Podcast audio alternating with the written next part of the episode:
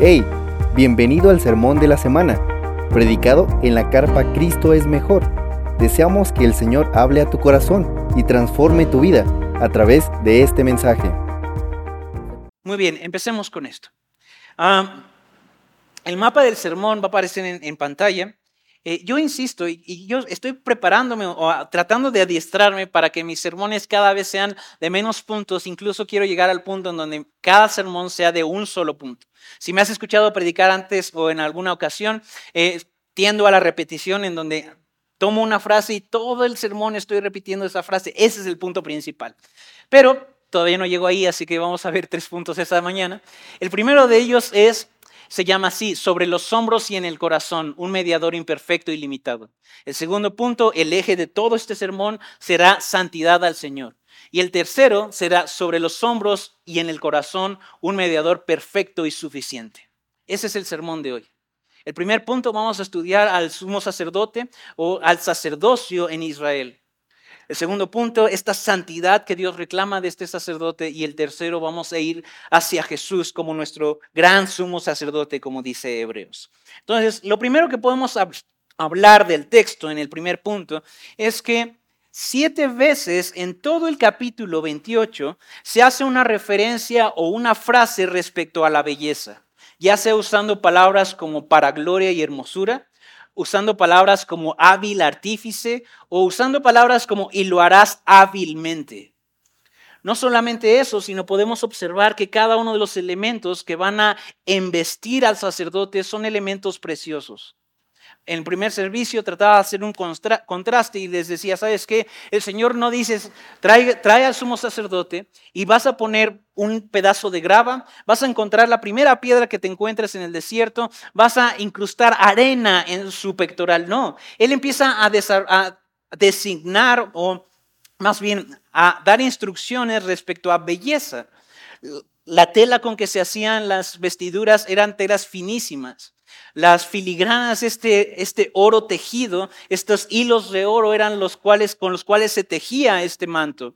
Su, su, turbante eh, tenía una placa de oro que decía santidad del Señor. Vamos a llegar a ese punto. Era precioso. Ahora, antes de que nuestra mente corra a temas a los cuales no tendría que ir, déjame resumirte esto. Aarón no era digno de esa belleza no se estaba describiendo toda esa belleza y todo ese esplendor, porque Aarón y sus hijos y los hijos de sus hijos en el, en el oficio de sumo sacerdocio, del sumo sacerdocio, eran dignos de eso. No, el servicio del sacerdocio era digno de eso. El servicio a Dios era digno de tal belleza, era digno de tal hermosura.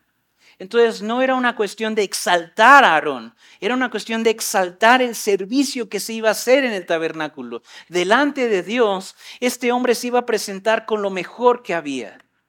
Ahora, hemos de tener cuidado, porque en efecto, nosotros podríamos decir, ah, bueno, entonces yo tengo que vestirme de la mejor forma o aplicaciones realmente torcidas como esa y no es el punto. El tema central de todo el pasaje es que el servicio que Aarón daría al Señor era un servicio del cual el Señor era digno, digno de limpieza, digno de pureza, digno de hermosura. Entonces no voy a gastar mucho tiempo en este tema porque hay bastantes cosas que revisar, pero es necesario verlo. Durante todo el capítulo 28 vemos belleza y simplemente cierro este, este subpunto con esto. Dios es digno de tal belleza. Dios es digno de eso. Siguiente. Ahora sí, entramos. El Señor está repitiendo para que me sirvan como sacerdote. La pregunta más obvia que brinca a esto es, ¿qué hace un sacerdote? ¿Cuáles son las responsabilidades de un sacerdote? ¿Qué es un sacerdote? Entonces empecemos a platicar tú y yo. Un sacerdote tiene como finalidad la intercesión. Alguien que se pare en la brecha por alguien más. Un representante. De hecho, una palabra un, tanto dominguera es esta, la representatividad. El sacerdote tenía la obligación de representar al pueblo delante de Dios. Déjame platicarte un poco. Hasta este punto tenemos a Moisés. Y más adelante en la Biblia tenemos grandes nombres y hombres, como Isaías, como Jeremías, los profetas mayores, Daniel, Oseas. También tenemos algunos otros que por el contenido de sus cartas o de sus escritos le llamamos profetas menores, como Habacuc, Sofonías, Ageo. Esos hombres eran hombres que Dios apartaba para sí para cargar con un mensaje. El movimiento era por parte de Dios hacia el pueblo, en donde Dios tomaba a estos hombres, los profetas, les daba un mensaje, los profetas valientemente realmente se paraban frente a un pueblo que ya sea que estaba en sufrimiento o ya sea que estaba en rebeldía o estaba en X situación, se paraban y decían, así dice el Señor, vuélvanse de sus malos caminos Arrepiéntete de una vez por todas. Vas a ser destruido si sigues así. Hay cautividad. En muchas ocasiones estos profetas darían esperanza. Por ejemplo, Isaías dedica todo el capítulo 53 a hablar de este Mesías que vendría. Esas son buenas noticias. Vendrá un libertador, ¿verdad? Vendrá aquel que vendrá juntamente con el buen año, el, el, año de la buena voluntad del Señor. Dará libertad a los cautivos, abrirá los ojos de los ciegos. Pero era un mensaje por parte de Dios a través de este hombre. El oficio del sacerdote es complementario, porque el movimiento no es de Dios hacia los hombres, sino del pueblo hacia Dios, en donde este hombre se paraba en la brecha, se paraba en representación, en esta representatividad del pueblo delante de un Dios santo para decir, Señor, tu pueblo te necesita. Señor, perdónanos. Señor, sé propicio a nosotros. Señor, ayúdanos. Entonces el movimiento es complementario porque mientras el profeta hablaba por parte de Dios, el sacerdote lideraba al pueblo hacia Dios. Entonces estamos ante la institución de eso. Estamos ante la creación por parte de Dios de esta figura. Él no quiere simplemente que el tabernáculo sea un lugar donde hay objetos preciosos que señalen al Evangelio. No se va a quedar ahí. Va a instituir una persona que señale hacia el Evangelio. Una persona que cuando los israelitas vean al Señor Jesús y su obra, e incluso nosotros como las naciones gentiles digamos, ese es un sacerdote, ese es alguien que intercede, alguien que se paró en la brecha por nosotros. Alguien que se paró ahí por nosotros, que estuvo dispuesto a representarnos. Ahora, no, no pienso que esto sea demasiado poético o demasiado romántico, al contrario, pienso que es bastante bíblico, pero hay un elemento, dos elementos bastante bellos en la vestidura del sacerdote. El primero de ellos es que en cada hombrera tenía dos piedras con los nombres de las doce tribus, es decir, la nación completa en sus hombros. Y el pectoral que llevaba en el corazón, en el pecho, también representaba al pueblo de Dios. Es decir, este hombre estaba llamado a cargar con el pueblo en sus hombros y llevarlo en el corazón. Insisto, puede sonar poético, bello, bonito, pero es mucho más que eso. Porque es una sombra de un Jesucristo cargando con nosotros en esa cruz, cargando con nuestra iniquidad, cargando sobre sus hombros, en sus hombros, todo nuestro pecado, toda nuestra rebeldía, llevándonos en el corazón para perdonarnos. Esa es la idea del sacerdocio.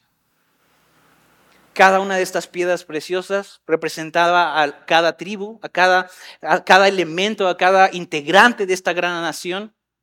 Y este sacerdote en el Antiguo Testamento se presentaba delante de Dios y representaba y cargaba con eso. Este sacerdote no estaba solo ahí. No entraba al lugar santo o una vez al año al lugar santísimo solo. Él cargaba con un pueblo entero. Imagina por un segundo eso.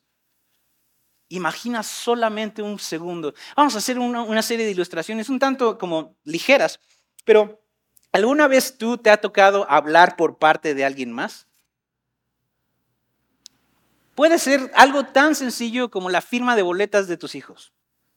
Algo tan sencillo como plantar tu cara en medio de un salón y el profesor diciéndote, estos son los números de su hijo.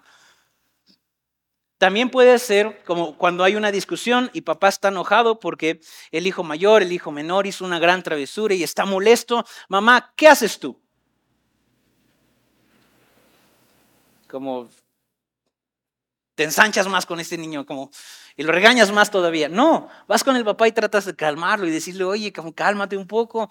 ¿Qué estás haciendo en ese instante? Es una imagen bastante sencilla, pero da el clavo. Estás representando a ese hijo. A lo mejor algunos de ustedes tienen la, como, la situación muchas, en muchas ocasiones muy honorable, en donde alguien tiene tal confianza contigo que es capaz de extenderte un poder ante un notario y decirte, oye, brother, mira, te voy a dar este poder, quisiera que te encargues de este asunto, ayúdame con eso. A lo mejor representas una empresa, a lo mejor representas a una persona física, pero esa es la idea. Tú estás representando a esa persona. Es decir, si tú te equivocas, él se equivoca. Si tú haces un mal trabajo, él hace un mal trabajo. Eso es el sacerdocio. ¿Quieres otra imagen quizá? Una un poco más o mucho más bíblica. Cuando tú dices y viene a la mente, a la mesa, a la conversación el nombre de Job, ¿qué salta a tu mente? ¿Cuál es la primera cosa que salta a tu mente? Para mí es sufrimiento. Es la clásica enseñanza bíblica de cómo sufrir, la encontramos en, Job. La siguiente es fe, cómo esa fe prevalece a la prueba y al dolor, etcétera, etcétera. Pero hay algo de Job que me llama bastante la atención. Job era un sacerdote. Era un sacerdote de su casa. La Biblia registra que antes de que pasara toda esta calamidad, antes de que todos sus rebaños fueran robados, que sus siervos fueran saqueados, que sus hijos incluso murieran, que su esposa le dijera, maldice a Dios y muere. Antes de todo esto, Job tenía una costumbre, ¿te acuerdas? Él iba delante de Dios, llevaba sacrificios y decía, por si mis hijos hubiesen pecado, Señor, perdónalos. Y ofrecía sacrificios a Dios. Él cargaba con estos sacrificios porque llevaba a sus hijos en el corazón. Esa es la idea del sacerdocio. Él cargaba con ese sacrificio, cargaba con esa responsabilidad, porque llevaba a sus hijos en el corazón. Y le decía al Señor, Señor, si acaso mis hijos pecaron en contra de ti, perdónalos, intercede por ellos. Entre pastores tenemos una como bromas y de entre los pastores de Cristo es mejor, entiéndase Quique, Phil, Gadiel, etcétera, etcétera. Su servidor es el menos pragmático. Normalmente mis predicaciones son más teóricas o más, no sé. Y sí, te lo creo. Y por allí a lo mejor hay alguna persona que me dice, oye Dani, ya, ok, va, sacerdocio, etcétera, pero ¿qué hay para mí? ¿Qué puedo aplicar yo de esto así rápido? Dime, como tres puntos. Ok, déjame adelantarme un poco con esto. Vamos a ver más, pero déjame adelantarte. Hoy, ¿cómo se ve el sacerdocio realmente en medio de una familia creyente donde los padres son hijos de Dios? El sacerdocio se ve exactamente como Job. El sacerdocio de un hombre se ve yendo todos los días delante de Dios y decir, Señor, por si mis hijos hubiesen pecado, te ruego les perdones. Son pequeños algunos de ellos. Son pequeños, Señor, pero ya puedo ver la latencia del pecado en su rebeldía. Señor, sálvalos pronto. Señor, aquí están mis hijos, aquí están los dolores de mi esposa, aquí están los miedos de mi esposa, aquí están sus angustias, Señor, ayúdanos. Señor, sé en su corazón, blinda su corazón. Señor, aquí está el pleito de la semana pasada, sigue vigente. Mi rey, ¿nos ayudarías? Señor, ¿interferirías en esto? ¿Meterías tu mano en esto? Señor, ¿me concederías? Así se ve el sacerdocio por Jesús, ahora nosotros podemos hacer esto, porque nuestras oraciones terminan en el nombre de Jesús. Amén. Sabiendo que el Señor escuchará esas oraciones. Así que volvemos al texto. Ese simplemente era una aplicación rápida, como bastante sencilla, de hecho. La representatividad del sacerdote es preciosa, porque, insisto, año con año, al entrar al lugar santo y diariamente, santísimo y al lugar santo todos los días, él cargaba con el pueblo. Él no estaba solo ahí. No solamente era una figura, representaba a la nación completa. Así que volvamos a esta imagen de la que te platicaba. Te dieron un poder y te encargaron, oye amigo, por favor ayúdame a hacer este trámite, voy a estar fuera del país, fuera del estado. Oye, te encargo a mis hijos, ¿podrías ayudarme con ellos? Oye, te encargo este asunto. Y tú estás ahí, a lo mejor en una dependencia pública, a lo mejor en la escuela, a lo mejor frente a, otra, a otro familiar, intercediendo por alguien que no hizo las cosas tan bien. ¿Cómo te sientes? Realmente, legítimamente, ¿cómo nos sentimos? Responsables. Esa es la idea. Si yo me equivoco en este, en este trámite, si yo no hago algo bien, cuando mi amigo regrese, las cosas no van a estar bien. Si yo no soy lo suficientemente elocuente para convencer a esta persona de ayudar, de perdonar, de reconciliar, las cosas van a estar más más peor dirían algunos. Van a estar mal. Ahora imagina por un segundo que tú eres ese sacerdote, a sabiendas que todo el pueblo de Israel rompe diariamente esta ley tan preciosa que ya estudiamos y sus instrucciones y mandamientos. Imagina por un instante que tú eres aquel que tiene que tocar la puerta de Dios y decir, Señor, tu pueblo está pecando. Ya lo sabes, pero Señor, ¿nos perdonarías? Imagínate que tú eres aquel que Dios mismo está señalando para ir a su presencia a interceder por una nación de millones de personas. No es tu amigo encargándote un trámite. Eres tú frente a Dios en la brecha por millones de personas. Eso es el sacerdocio. Ahora, si te gustan las frases cortas, el sacerdocio se resume en esto. Párate en la brecha entre Dios y alguien más. Eso es el sacerdocio. Entonces podemos ver varias cosas. Voy a seguir leyendo el texto.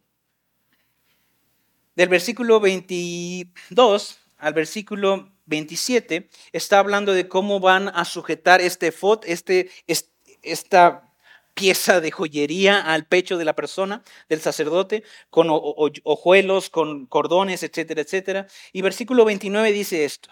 Aarón llevará los nombres de los hijos de Israel en el pectoral del juicio. Insisto, Aarón no entraba solo, Aarón estaba representando al pueblo. Llevará los nombres de los hijos de Israel en el pectoral del juicio sobre su corazón cuando entre en el lugar santo, continuamente por memorial delante del Señor, todo el tiempo. Pondrás en el pectoral del juicio el Urim y el Tumim y estarán sobre el corazón de Aarón cuando entre a la presencia del Señor. Aarón llevará continuamente el juicio de los israelitas sobre el corazón delante del Señor. Podemos pasar al menos así, bajita la mano, tres horas hablando de qué es el Urim y el Tumim. Los arqueólogos, los estudiantes bíblicos, los comentaristas del Antiguo Testamento, incluso ellos no se han puesto de acuerdo de cómo se veía el Urim y el Tumim. Lo que sí sabemos es lo siguiente, eran, unas, eh, eran piedras talladas como a manera de dados. Sabemos que funcionaban para que cuando el sacerdote llegaba a un límite en donde no podía discernir entre un, en un juicio, discernir entre un pleito, él iba a ir delante de Dios. Ojo con lo que estoy diciendo. Él iba a ir delante de Dios, iba a orar delante de Dios, iba a pedir la intervención de Dios, iba a decirle, Señor, ayúdame, no sé qué hacer con esto, pero tú sí. Y en esa fe, ojo, en esa fe el sacerdote iba a, sacar estos dados y los iba a tirar, los iba a arrojar. Y en dependencia de qué lados de, los dados caían, ellos iban a tener eso por la voluntad de Dios. Ahora, esto, para nuestro escepticismo del siglo XXI, nos suena a azar. Porque hay mucho azar allá afuera. Nos suena incluso algo supersticioso, porque hay mucha superstición allá afuera. Pero quiero que pongas atención. A la hora de usar estos dados, el sacerdote no los podía usar simplemente por contentillo. Él tenía que buscar el rostro de Dios y pedir la intervención de Dios en esto. Él tenía que apegarse a lo que Proverbios 16 dice respecto a que del Señor es la decisión. El azar o los dados se echan en el lecho, pero la decisión última es del Señor. Y el sacerdote tenía eso. Ahora, esto es un paréntesis rápido para que tú tengas una idea de qué era esto del Urim y el Tumim. No se usaba todo el tiempo, no se usaba cada decisión, porque ya tenemos la ley para consultar a la ley. Cuando había una duda al respecto y ni un profeta ni el sacerdote podían llegar a una conclusión, se usaba esto. En fin, ¿cuál es la idea de estas dos piedras? El juicio.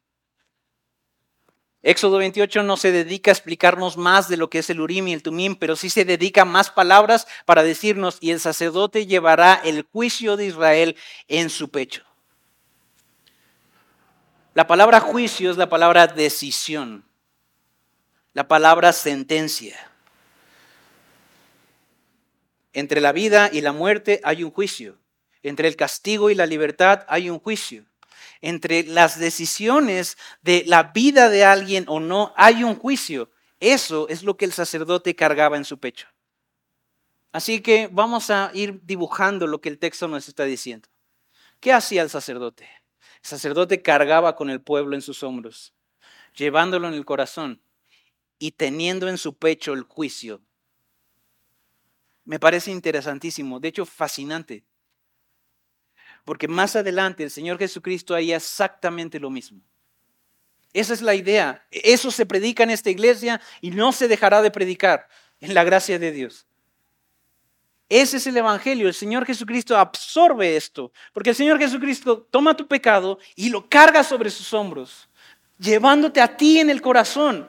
En la cruz, sufriendo el dolor de la cruz, el Señor no dijo, basta ya, papá, ya, o sea, es demasiado. No, no, no. Hay algo que repito cada domingo. Es una de las siete frases que el Señor Jesús dice desde la cruz. Padre, perdónalos. Padre, perdónalos, no saben lo que están haciendo. Eso es llevar a alguien en el corazón. Eso es llevar a un pueblo en el corazón de tal manera que en medio de tal sufrimiento, en medio de tal contradicción, en medio de el Padre dándole la espalda, Él dice, Señor, perdónalos a ellos. Eso hace un sacerdote. Pero no solo eso, el Señor Jesús está absorbiendo el juicio también. Él no tiene la necesidad de tirar los dados.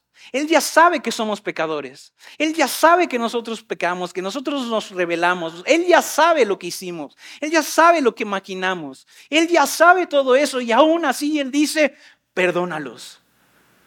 Aún antes de morir Él dice, consumado es, pagado está.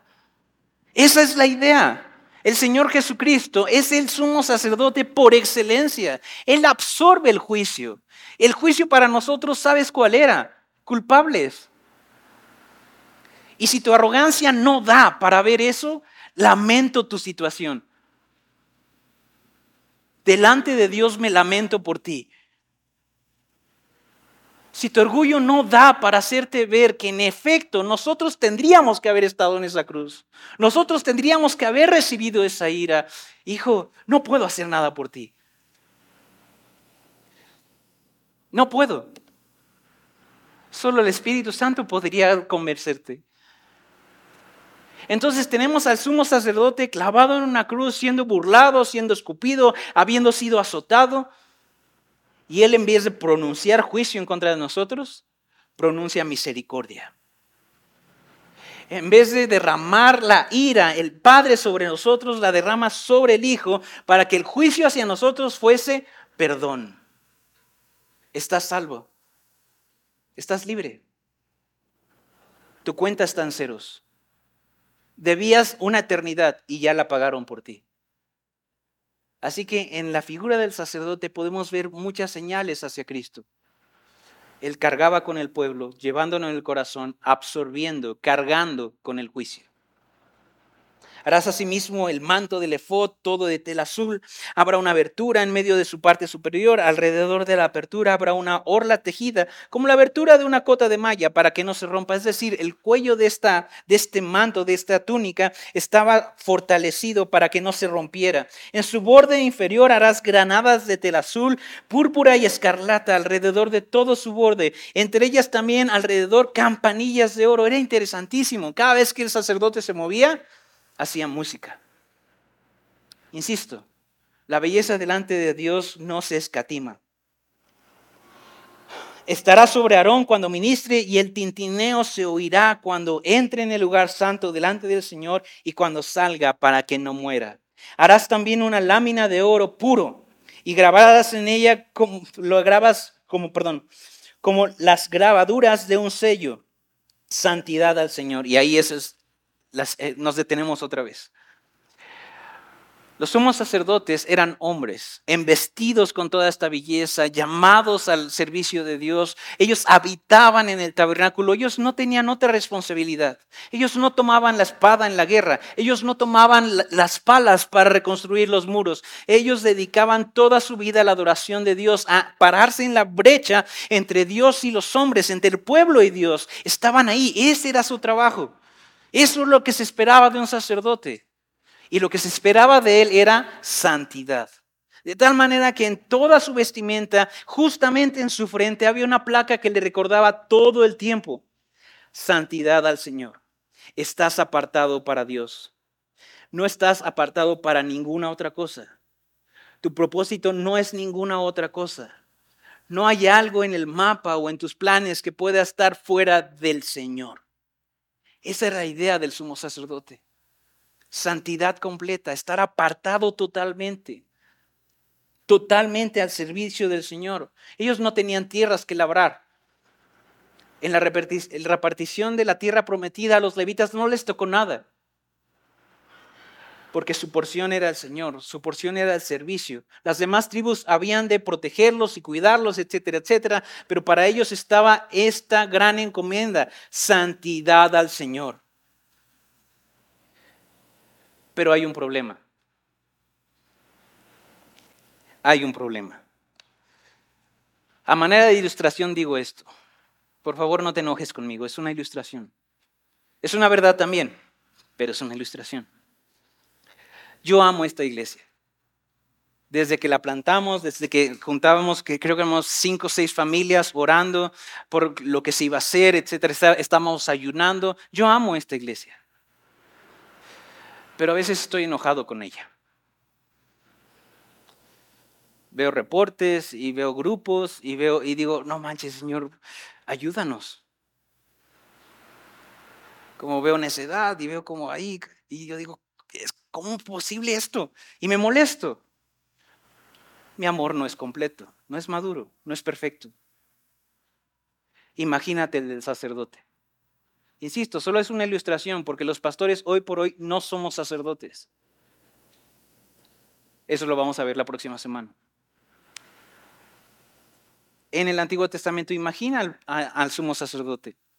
Él va y todo el tiempo está sirviendo y todo el tiempo está tomando los sacrificios, ofreciéndolos a Dios, haciendo sus oraciones, está cara a cara con Dios, está en su presencia, adorándolo, intercediendo por el pueblo, pidiendo perdón, pidiendo provisión, pidiendo que el Señor abra las, las nubes y traiga lluvia, que traiga bendición y que resplandezca su rostro sobre el pueblo todo el tiempo. ¿Y el pueblo qué hacía? Yo, ¿Sabes la respuesta? ¿Qué hacía el pueblo? No es retórica. Se revelaba, gracias, por ahí lo dijeron, muchas gracias quien lo dijo. Se revelaba, pecaba. ¿Qué crees que sentía el sacerdote? ¿Qué crees que pensaba? El amor del sacerdote no era perfecto. El sacerdote tenía una familia todo el tiempo eh, habitando en el, en el tabernáculo, hacía su trabajo, después iba, se quitaba todas sus vestiduras, se bañaba varias veces, iba a su casa y en su casa encontraba una esposa, encontraba una familia y donde hay familias, ¿qué hay? Conflictos. Al lado de él tenía vecinos y donde hay vecinos me queda claro, ¿qué hay? Conflictos. Vivía en medio de un pueblo que pecaba continuamente. Él mismo pecaba. Él mismo no podía guardar todo el tiempo santidad al Señor. Tenemos un problema. Nuestro sumo sacerdote israelita no da el ancho. No es suficiente. La santidad reclamada por parte de Dios no la llega. Por eso era necesario que una y otra vez fuera y antes de ponerse todas estas ropajes se lavara y se limpiara de una manera ritual, fuera y confesara sus pecados, ofreciera sacrificios por sus propios pecados, se purificara de una manera moral y entonces se revistiera para solo entonces hacer su trabajo de pararse en la brecha y decir, Señor, el pueblo está haciendo esto, podrías ayudarnos, Señor, nos perdonarías, nos limpiarías, nos restaurarías una vez más, Señor, resplandecerías tu rostro sobre un pueblo confundido. Generación tras generación, los sumos sacerdotes harían esto. Los descendientes de Aarón harían esto, pero no fue suficiente. Déjame hablarte de al menos dos sumos sacerdotes que no fueron suficientes. El primero de ellos se llama Elí. ¿Alguna vez has escuchado hablar de Elí? Este hombre se equivocó. De, manera, ninguna manera quiero juzgarlo, pero leemos primero de Samuel y tú puedes alcanzar a ver sus errores. Este hombre dejó que sus hijos crecieran sin corrección, sin reprensión, sin límites. Aquellos que estaban destinados por derecho divino, porque Dios dijo, los hijos de Aarón serán los sumos sacerdotes. Los demás levitas iban a repartirse las tareas de limpieza, de mantenimiento en el tabernáculo, pero los hijos de Aarón serían estos sumos sacerdotes que cargarían con el pueblo, llevándolo en el corazón. Y estos hijos crecieron impíamente. Y Elí estaba consciente de eso. Elí estaba consciente de que sus hijos contrataban prostitutas y tenían relaciones sexuales con ellas en medio de las columnas del templo. Y Elí sabía eso. Y Elí no hizo nada. Esto no es una predicación de parenting o de paternidad para nada, pero algo tenemos que aprender de Elí. Elí se equivocó en esto. Elí fue ocioso. La palabra registra un detalle que a veces se nos va bastante. Por favor, si tienes algún comentario al respecto, venme a mi oficina, platicamos, te explico por qué digo lo que digo. Pero Elí se hizo ocioso. Una de las cosas que se registra en Samuel de Elí es que subió de peso, que se hizo obeso. Dani, no seas grosero, no se les dice así. Sabes que la Biblia lo está registrando y es una señal, es un síntoma de que Elí dejó de, de hacer lo que tenía que hacer. ¿Sabes lo que un sumo sacerdote tenía que hacer?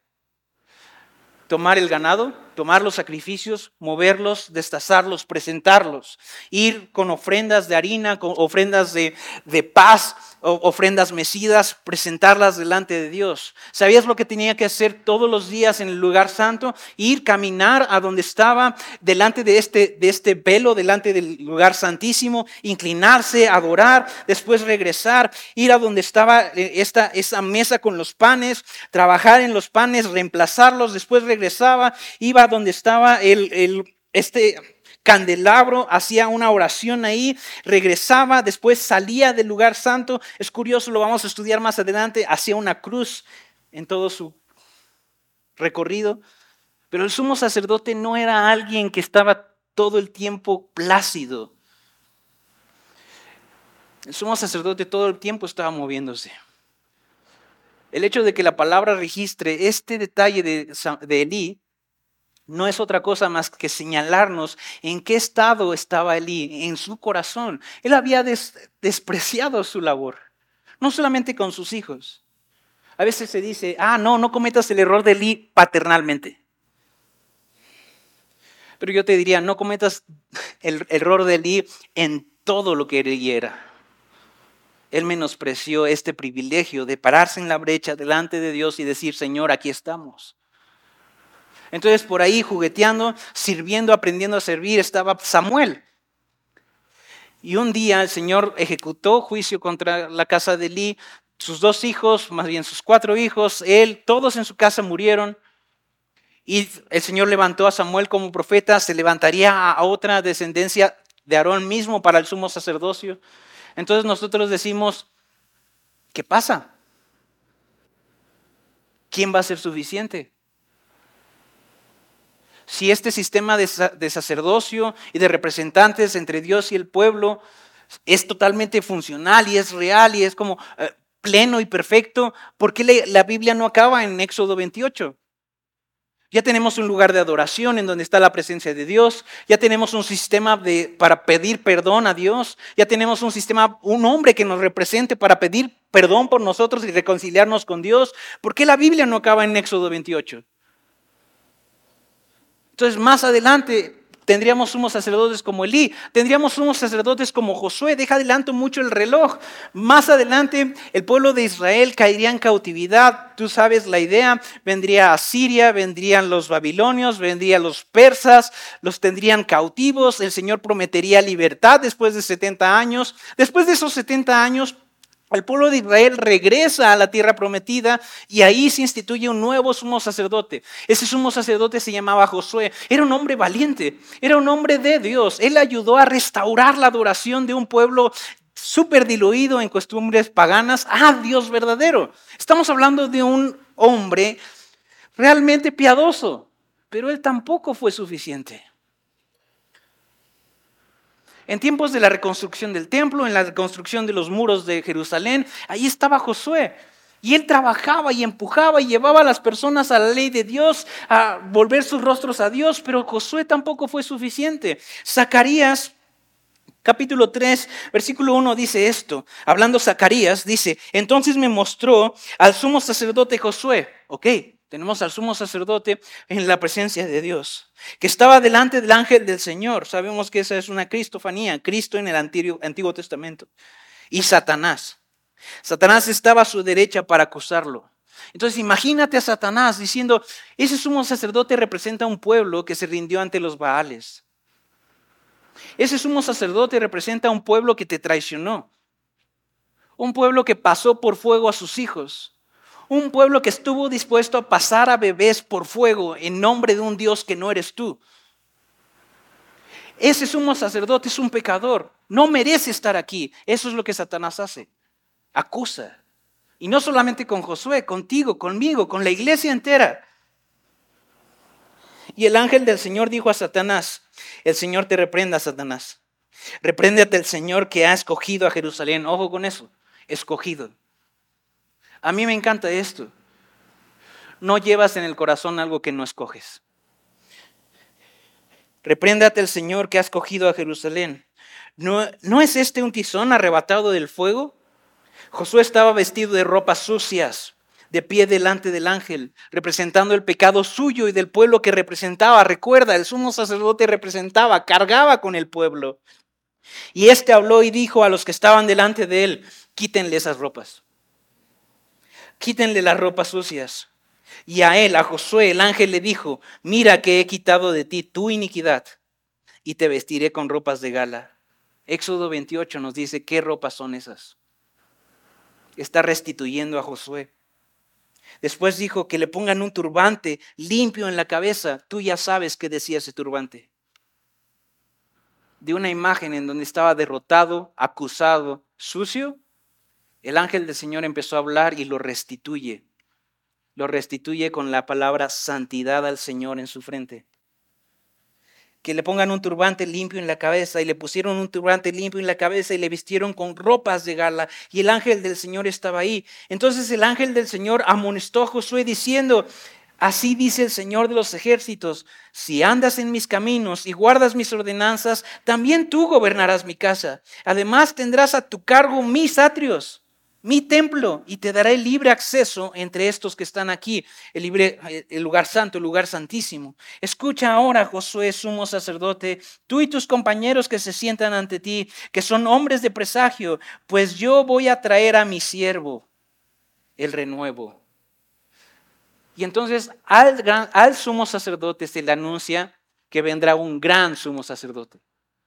Vendrá alguien que sí es suficiente Vendrá alguien que se pare en la brecha de una vez por todas. Alguien que ya sea suficiente, que no tenga que ser limpiado porque ya él, es limpio. No alguien que tenga que ser perdonado porque él no ha pecado. Alguien que sea suficiente para decir perdón completamente, totalmente. No solo por los judíos, sino por nosotros. No solo por las doce tribus de Israel, por la humanidad completa, por las naciones enteras. ¿Por qué la Biblia no acaba en Éxodo 28? Porque habría de venir un mejor sacerdote. Habría de venir un mejor mediador. Y esa es la idea del tercer punto y con esto vamos a terminar en este punto. Nuestro Señor Jesucristo es ese sacerdote completo. Completo, entero, perfecto. Y reflexionaba con el primer servicio, ¿sabes qué? Es interesante. Porque siendo el gran sumo sacerdote, aquel que es anunciado desde el principio, el Mesías, aquel que tiene todo el derecho de gloria y todo el derecho de vestirse más hermosamente aún que el sumo sacerdote israelita, él no se vistió de blanco. Él no se vistió con piedras preciosas. Él se vistió de siervo. Él se vistió con una corona de espinas en vez de una diadema que decía santidad del Señor él no se vistió con lino fino. Él se revistió con látigos, con dolor, con aflicción. Él no tomó toda la gloria que merecía. Él renunció a toda esa gloria. En toda la historia de Israel no hubo un sacerdote, un sumo sacerdote que delante del altar se arrojara al altar. No hubo un solo sacerdote que dijera, ¿sabes qué? De mis recursos, aquí están mis recursos para ofrecer un sacrificio para el pueblo. No hubo uno solo. Pero este gran sumo sacerdote se presenta en toda su plenitud y abraza debilidad. Abraza los látigos, abraza el desprecio, abraza la humillación, incluso abraza esa cruz. Para pararse en la brecha de una vez por todas y decir, perdónalos. Perdónalos. Y aquí es en donde tú y yo entramos. Hasta este punto del sermón es donde tú y yo entramos. Muchos de ustedes ya caminan con el Señor, pero duele como si no caminaran con el Señor. Muchos de ustedes saben que es escuchar de Dios, es que estás perdonado. Yo ya te perdoné, fui a una cruz por ti, yo soy ese sacerdote que intercedió por ti, pero no se siente así, no caminamos así. Porque de alguna forma nosotros como cristianos, habiendo abrazado el perdón de Dios, nos olvidamos de eso. Y de repente estamos negociando de nuevo con Dios. Señor, yo sé que tu sangre es suficiente pero aquí están mis mejores intentos por ser un buen padre. Señor, yo sé que tu intercesión es suficiente, pero aquí están mis mejores intentos financieros para agradarte. Señor, yo sé que tu sangre es suficiente, que tú como sumo sacerdote intercediste y fue completo. Tú dijiste pagado por completo. Pero Señor, aquí está mi servicio por si las dudas. Y entonces a algo que Dios dijo que sí, tú estás dudando entre el no. El Señor dijo, es que ya estás perdonado, tú ya eres mi hijo. Y nosotros seguimos coqueteando con la idea, pero Señor, ¿no falta algo? No, no tengo que hacer algo, no tengo que pagar algo, no tengo que balancear algo. El sacrificio de Jesús es tan pleno, tan completo, que no, no necesitas eso.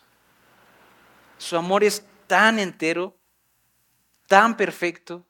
Él absorbió tanto el juicio y la ira de Dios que lo que quedó para ti es misericordia, es gracia.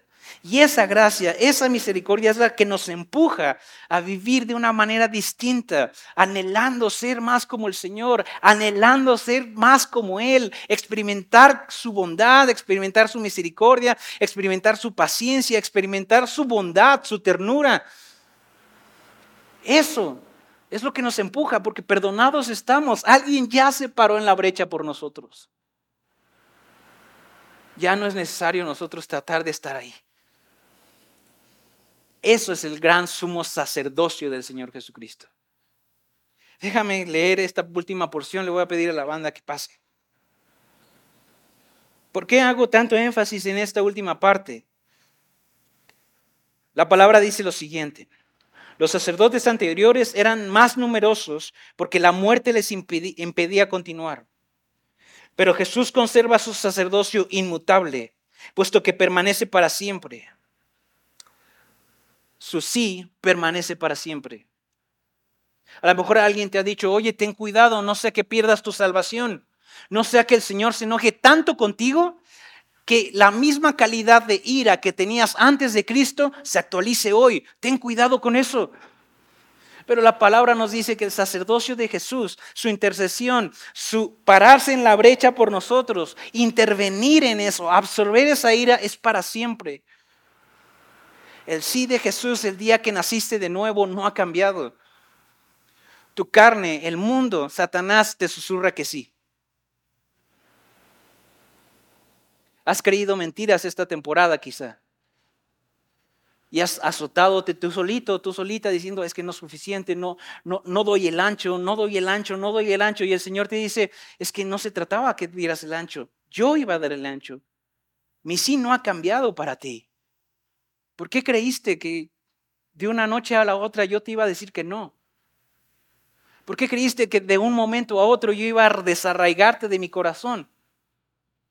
¿Por qué creíste de un momento a otro que yo iba a dejar de cargar eso por ti? Yo soy el gran sumo sacerdote. Si estos israelitas podían hacerlo, representativamente, ¿cuánto más yo? Y la iglesia carece de eso. Yo el primero entre todos. Por eso tenemos caras duras. Estamos todos jetones así. No entendemos que ya tenemos un sacerdote que se puso en la brecha por nosotros y el resultado de eso es que nosotros tenemos perdón. Podemos andar con gozo, podemos andar con alegría en este gozo de la salvación que sí tenemos. El día en que Jesús falte, puedes preocuparte. Pero el texto dice, permanece para siempre.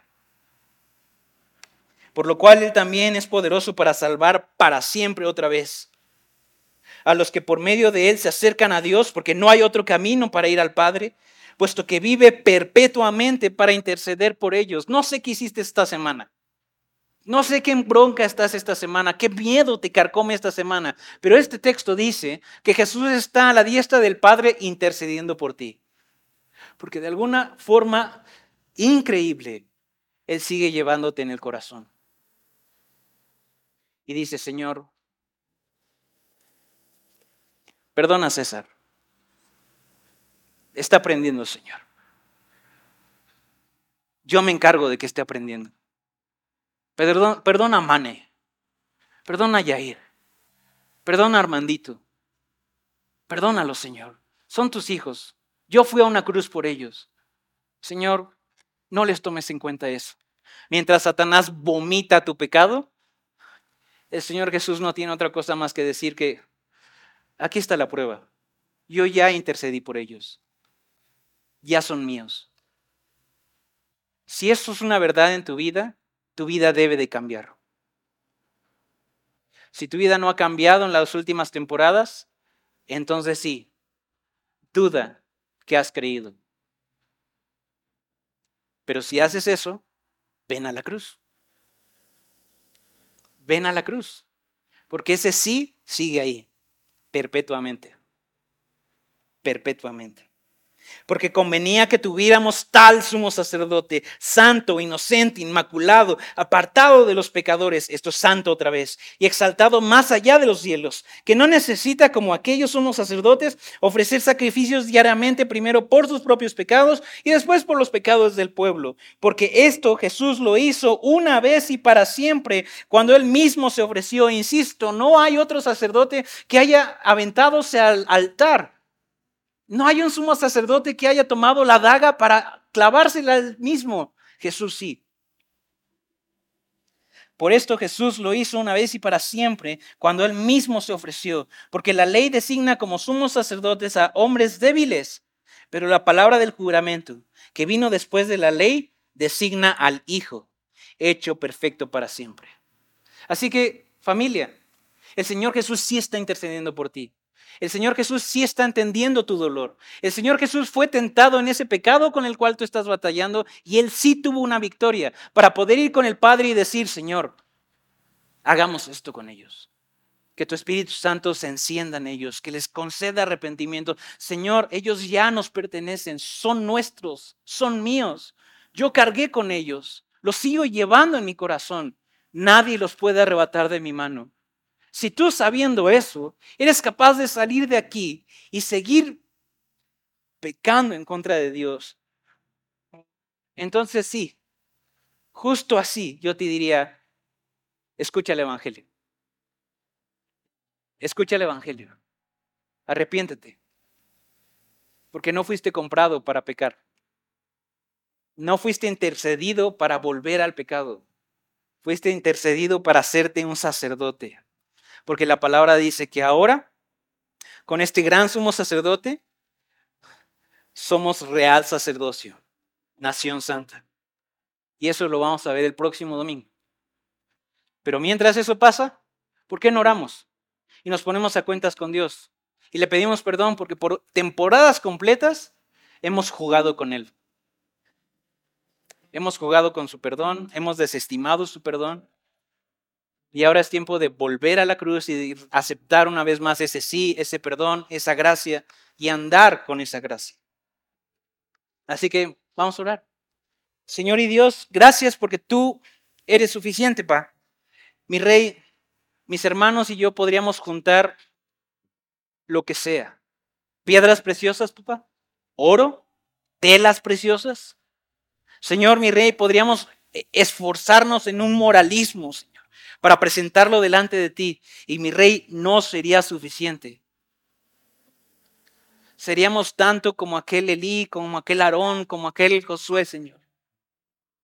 Pero tú, Señor, tú fuiste a una cruz para ser ese sumo sacerdote, cargándonos sobre sus hombros, llevándonos el corazón para salvarnos. Así que, Señor, esto es de gracia.